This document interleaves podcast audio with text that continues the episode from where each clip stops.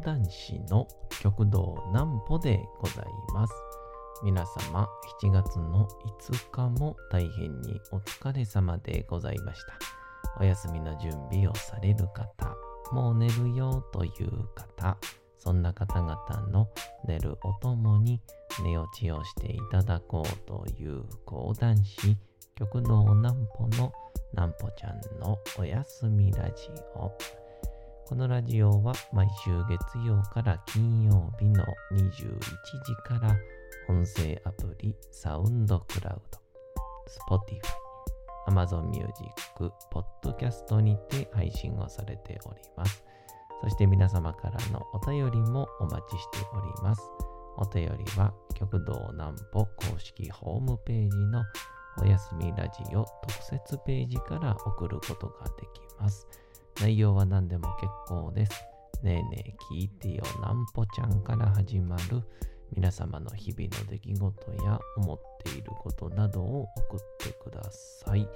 ご希望の方にはなんぽちゃんグッズプレゼントしますので、住所、お名前お忘れなくと。えいうことでして、えー、昨日ですかね、えー、7月の4日日曜日に、えー神戸の、えー港川神社というところで、お食い初めとか結構有名なんですかね。えー港川神社というところの、あれは能楽堂と言っていいんでしょうか。あのー、能とかをされる狂言とかもするような場所で、えー神田三緑先生が、えー小泉凡先生というですね、方とのコラボがあったので、読んでいただきまして、そこでのお話でございます。えーその前に、えーこちらのコーナーからいきましょう。なんぽちゃんの明日は何の日？さて、明日が7月の6日でございます。さあ、7月も早いもんで5日が過ぎてしまいましたね。さて、何でしょうか。ま、これでしょうかね。サラダ記念日。歌人で作家の俵町氏が1987年に川出書房新社から出版をしたサラダ記念日の中でこの味がいいねと君が言ったから7月6日はサラダ記念日という一節があることにちなんで実際に日本の記念日として7月6日に制定をされております。この歌集がきっかけで短歌ブームが起き、加えて記念日という言葉が一般的に定着するきっかけになったとされております。えー、そうなんや。また、例年7月6日前後には大手スーパーなどで歌集のタイトルにちなみサラダやドレッシングなどの特売も行われている地域もあるそうですと。いや、僕あの、めっぽうですね、サラダには目がない人間でございまして、まあ、あのサラダバーとかもう大好きなんですよね。あのあれいつだったかな大学生の頃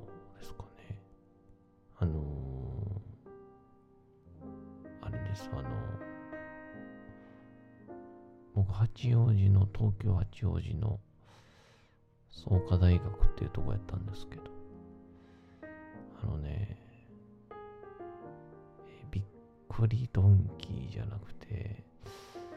いきなりステーキじゃなくて、なんとかステーキってのが あったんですよ。でもそこを見にみんな行くんですけど、僕は肉ではなくひたすらにサラダが食いたくて行ってたタイプの人間で、今でもサラダバーとか見かけると、行きたくなっちゃうんですよね。もうサラダで腹いっぱいにしたいぐらいのタイプなんで、めちゃくちゃお通じがいいですね。えー、そんなんで、そんなんで、そんなんでいけるか？えっと、兵庫県の神戸市にあります、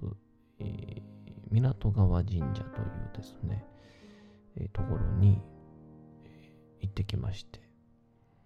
で、東京の、えー、講談協会の、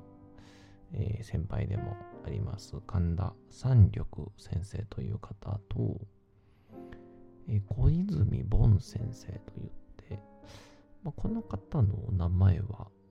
まあ、あんまりこうメディアではまあまだそんなに出てらっしゃらない方なんですけど、多分小泉八雲とか、えー、なんだろう、耳なし法一とかって聞けば、あ、聞いたことあるっていうような感じになると思うんですけども、その、えー、小泉八雲の、えー、ひ孫に当たる方なんですかね。うん。ひ孫に当たる小泉凡先生が、えー、港川神社の中に、えー、能楽堂がありまして、ものすごい綺麗な。で、そこで、えー、三緑先生がいつも階段とか、まあ、そういうちょっと怖い講談をやられてるっていうので、えー、今回、えー、コラボが、果たされたということになりまして、えー、で、で、そこで、まあ、一応その、まあ、物の出し入れであったりとか、まあ、せっかくちょっと関西に来るのであればということで、まあ、ありがたいことに、えー、ちょっとお手伝いプラス前座のような形で、えー、私も呼んでいただきまして、えー、まあ、三緑先生とは、あのー、オンラインとかでね、あのー、なんだえー、クラブハウスとかで、なんかちょっとこう一緒にいろいろなんかやろっか、みたいな感じでやり始めたかけはあったんですが、えー、直接お会いすんのが、実は今回が初めてでしてね、えー、直接お会いして、大きかったですね。えー、本当にあのー、なんだろう。あのー、いい悪いとか、あの、そんなんじゃなくて、いつも髪型のこの大阪の方で、や、いつも僕は講談の人々と接してますから、そういう意味では、え非常に、えー、なんだろう、東京の先生っていう感じがしましたね。えー、もうなんかこう、なんかこう、で、電車が東京は止まっちゃったらしくて、で、まあ最終的に、えー、復旧はしたんらしいんですけど、新幹線も。なんですけど、ま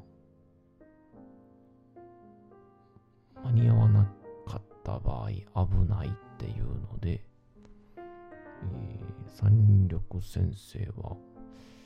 えー、午前中に午前3時ぐらいに車をに乗って、えー、兵庫県まで来られたということで、うん。またこの車もまた素敵な車に乗ってらっしゃいましてね。えー、まあまあ、どこの銘柄？銘柄？えー、車種かはね、ちょっと伏せておこうかなと思いますけど。ほとんどがもう、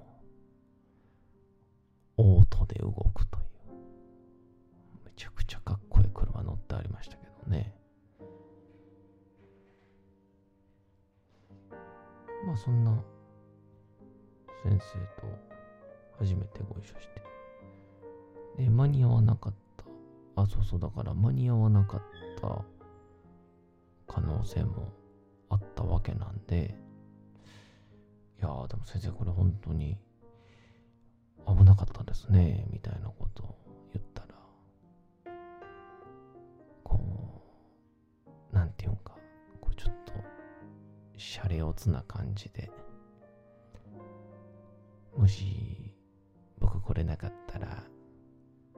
一人になっちゃうもんね、っていう、こう、やめてくださいよ。一人で任すしかないじゃん。いや、無理ですよ。なんぽくん、できちゃうんじゃないの？いやいや、恐れ多いです。みたいなね。めちゃくちゃ粋な感じのやりとりがありまして。ちょっと大阪では経験したことなかったですね。えー、非常に高尚なやりとりをやった気がいたします。まあそんなんで、えー、まあオープニングは、えー、三緑先生とお二人で、えー、まあ、ワークショップといいますか、えー、講談で、えー、こんな感じのことがありますよ、みたいな、えー、ことをやりまして、で、その後、私の方も、一席、まあ、10分ぐらいでしょうか、やらせていただきまして、えーで、その後、三緑先生が、えー、ちょうどこの港川神社という、まあ、この付近が、あのー、太平記っていう、あの、室町時代の直前の、いわゆる南北朝時代ですね。楠木正成っていう、大南光とかって言われたりしますけど、この人物の由来の地というか、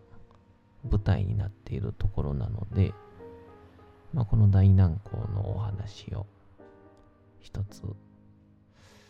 やっていただきまして、で、その後、うん、休憩を挟んで、小泉凡先生が登場してくださって、で、この、まあ、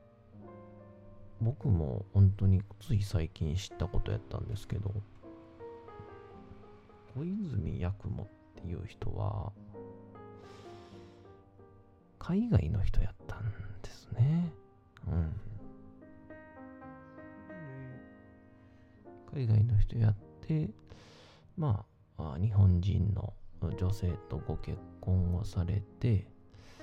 えー、鳥取県は、や松江で、えー、お住まいになられながら、日本の妖怪であったりとか、えー、いろんなものに興味を持ちつつ、もともとある題材を物語にしたりとか、ご自分でいろんなものを描いたりとかっていうように、えー、作品を残していったという。で、その当時の奥様は、あこういうふうに言っていたんだよとかっていうふうに、えー、もうなんていうかこう、一族というか血縁関係を持ってらっしゃる、またその上で、えー、非常に研究をされている方だからこそわかるというような、えー、いろんな興味深い話を、えー、聞かせていただきまして。で、まあ、うん、その内容を含めた上で、三緑先生が、えー、小泉八雲が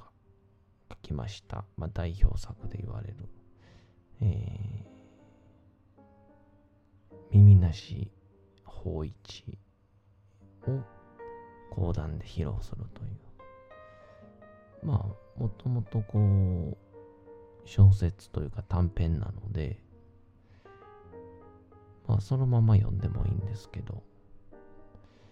えー、それを講談調に切り替えて、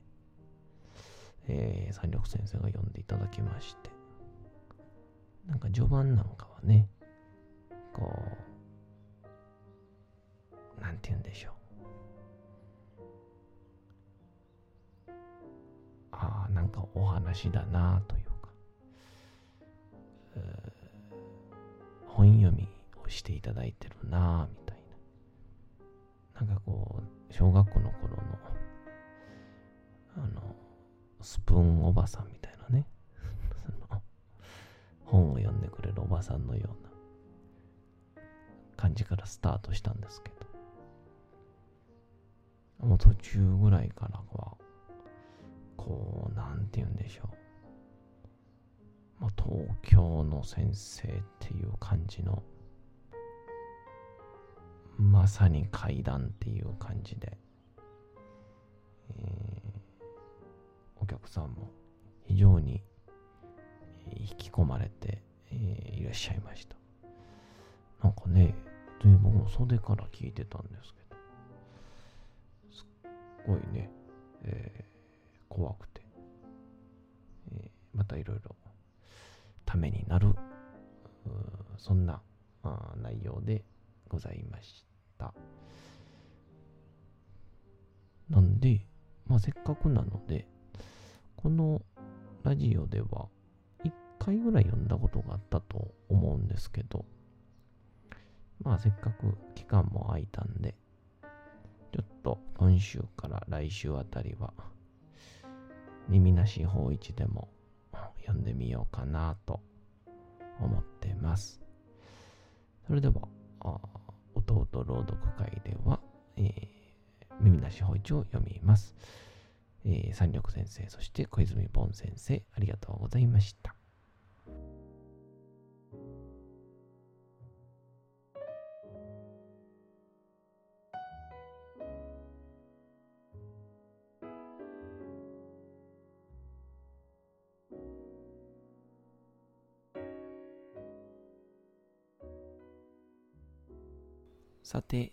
はうとうと朗読会の時間となりました。皆様、小さい頃眠れなかった時に、お父さん、お母さん、おじいちゃん、おばあちゃん、お世話になっている方に本を読んでもらった思いではないでしょうか。なかなか眠れないという方のお力に寝落ちをしていただければと、毎日様々な物語、小説をお届けしております。えーさて、えー本日をお届けしますのは、先ほど申しました、えー小泉八雲の耳なし法一でございます。えー意外となんか僕ら世代ってタイトルは聞いたことあるけど、内容どんなんやったっけっていうような人が多いらしいので、えーぜひとも楽しんでいただけたらと思います。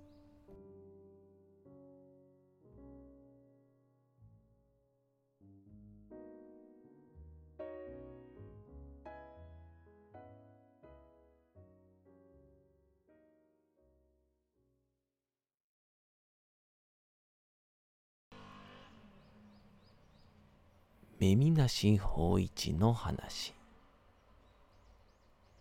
小泉八雲700年以上も昔のこと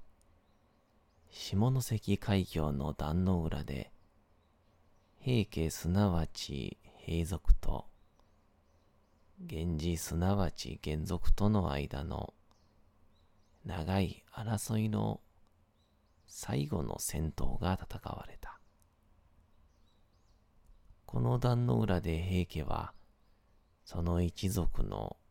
婦人、子供並びにその幼帝、今日、安徳天皇と記されている。それとともに、全く滅亡をしてしまった。そうしてその海と浜辺は、700年間その御礼にたたられていた。他のここで、私はそこにいる平家ガニという不思議なカニのことを読者諸君に語ったことがあるが、それはその背中が人間の顔になっており、平家の武者の魂であると言われているのである。しかしその海岸一帯には、たくさん不思議なことが見聞きされる。闇夜には、幾千となき幽霊美が、水内際にふわふわさすらうか、もしくは波の上にちらちら飛ぶ。すなわち、漁夫の呼んで、鬼火すなわち、魔の火と称する青白い光である。そして、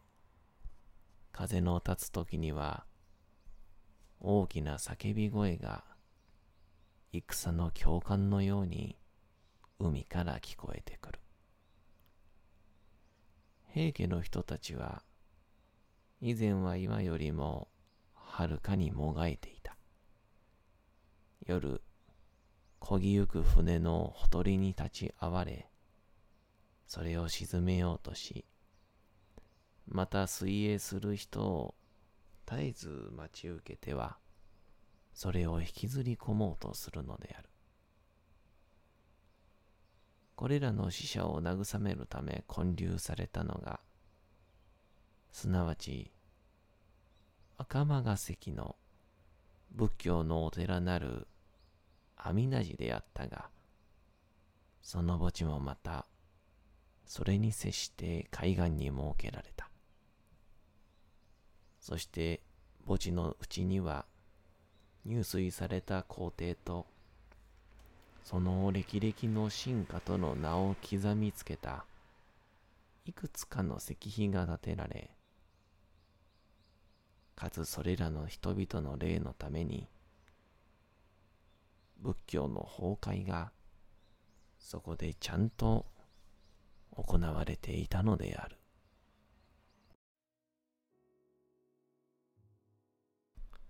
さて、本日もお送りしてきました、なんぽちゃんのおやすみラジオ。というわけでございまして、7月の5日も大変にお疲れ様でございました。明日も皆さん、